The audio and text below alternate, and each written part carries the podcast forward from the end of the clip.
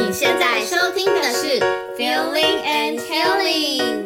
大朋友好，小朋友好，我是 Feeling，我是 Healing，欢迎来到中英绘本故事时间。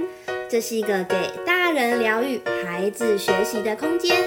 我们以绘本改编为题材，来培养共感力和同理心，用演奏去渲染，歌声去牵引不同的情境，带入感受，导出启发，获得心灵成长。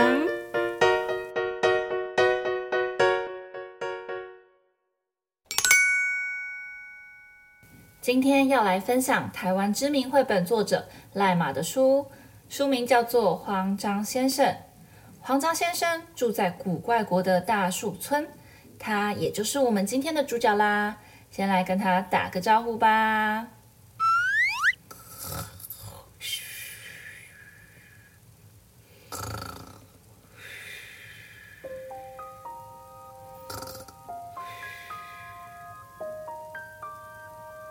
Oh, looks like Mr. Hurry is still sleeping. Oh well. Let's see what are the other people doing.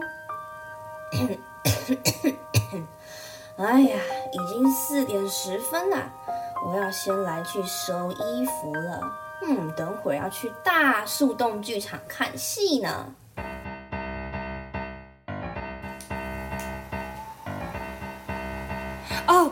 Oh, it's already 4:40. I'm gonna quickly dry my hair. Ooh, ooh, I better get going.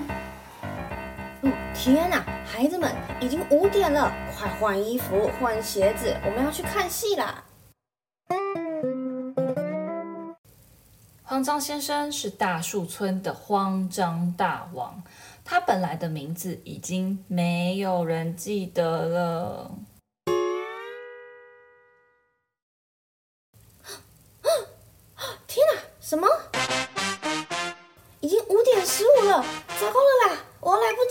我来不及了啦！Mr. Hurry has always been the king of panicking, and oh no, it's too late. That is Mr. Hurry's catchphrase. 天哪，我要赶快出门去大树洞剧场了，要来不及了啦，要来不及了啦！Meanwhile, all the other people are on their way to the theater. They're taking their time and enjoying the breeze and the sunset. Wow, Mommy, look at the sunset. It's so beautiful. Oh, yes, 秋天的夕阳最美丽了。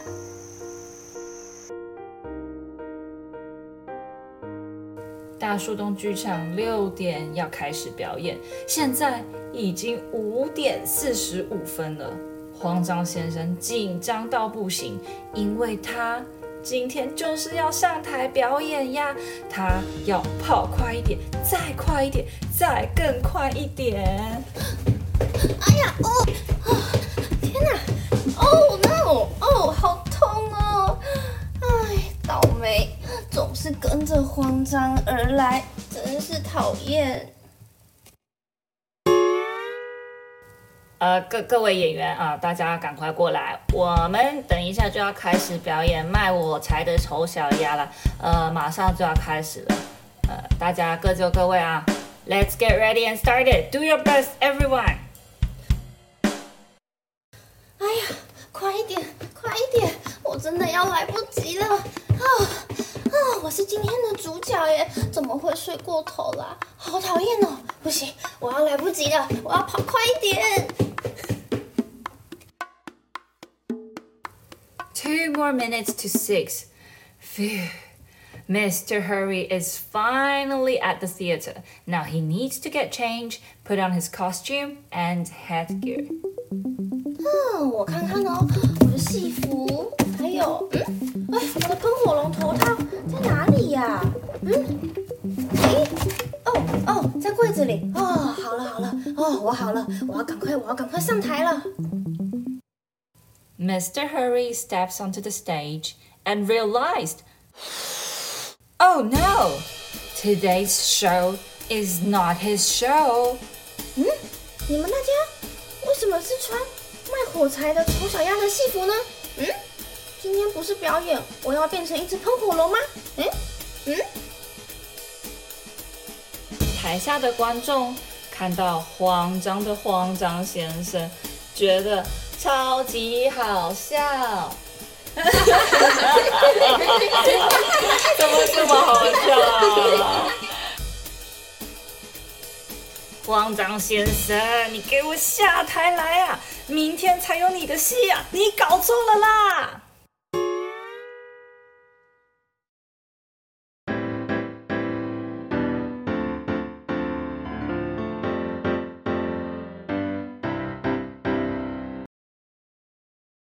听完今天的故事，我们来聊一聊慌张。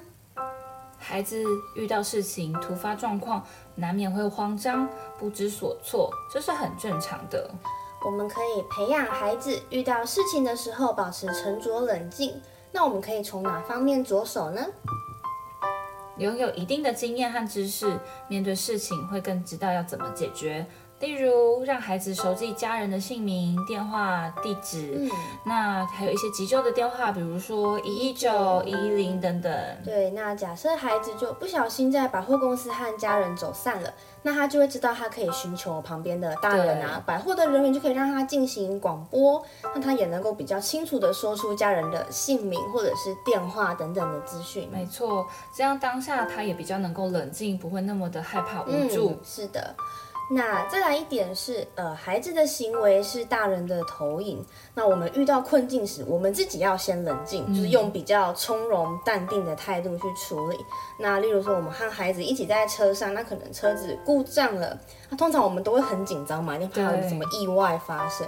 但这个时候，如果我们能够表现的不那么惊慌，那孩子也会能比较冷静、安静，让我们把事情就是处理好。没错。那如果是孩子遇到状况的时候，我们也不要马上觉得不耐烦或是反应过大，嗯，嗯，这样子会导致孩子更慌张。举例来说，孩子要上钢琴课，结果他带英文课的课本，嗯，这还蛮常发生的。对呀。或者是小爱青盒一打开，里面是空的，这都是有可能发生的。没错，没错。但这个时候呢，我们若是发发生了这样的状况，或发现这样的状况，我们应该要用比较冷静的态度告诉孩子。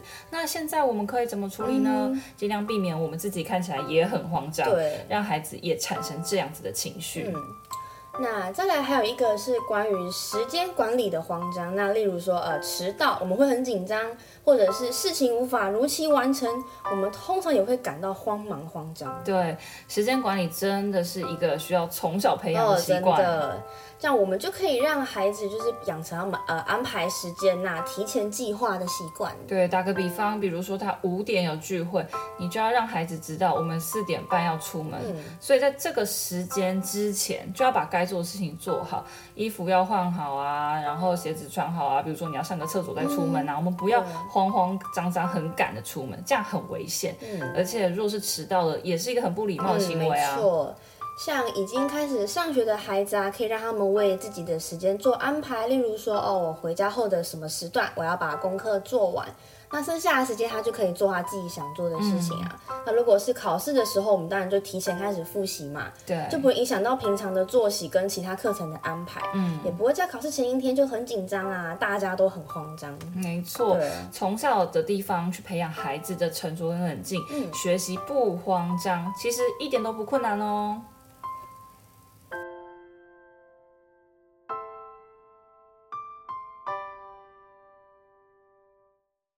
接下来，让我们用一首歌来结束我们这集 Podcast 吧。当我觉得慌张的时候，我们先停下来想一下。我会练习不紧张，我会知道怎么做，然后我们就不会慌张了。那今天节目就到这边结束喽，我们下集再见。拜拜。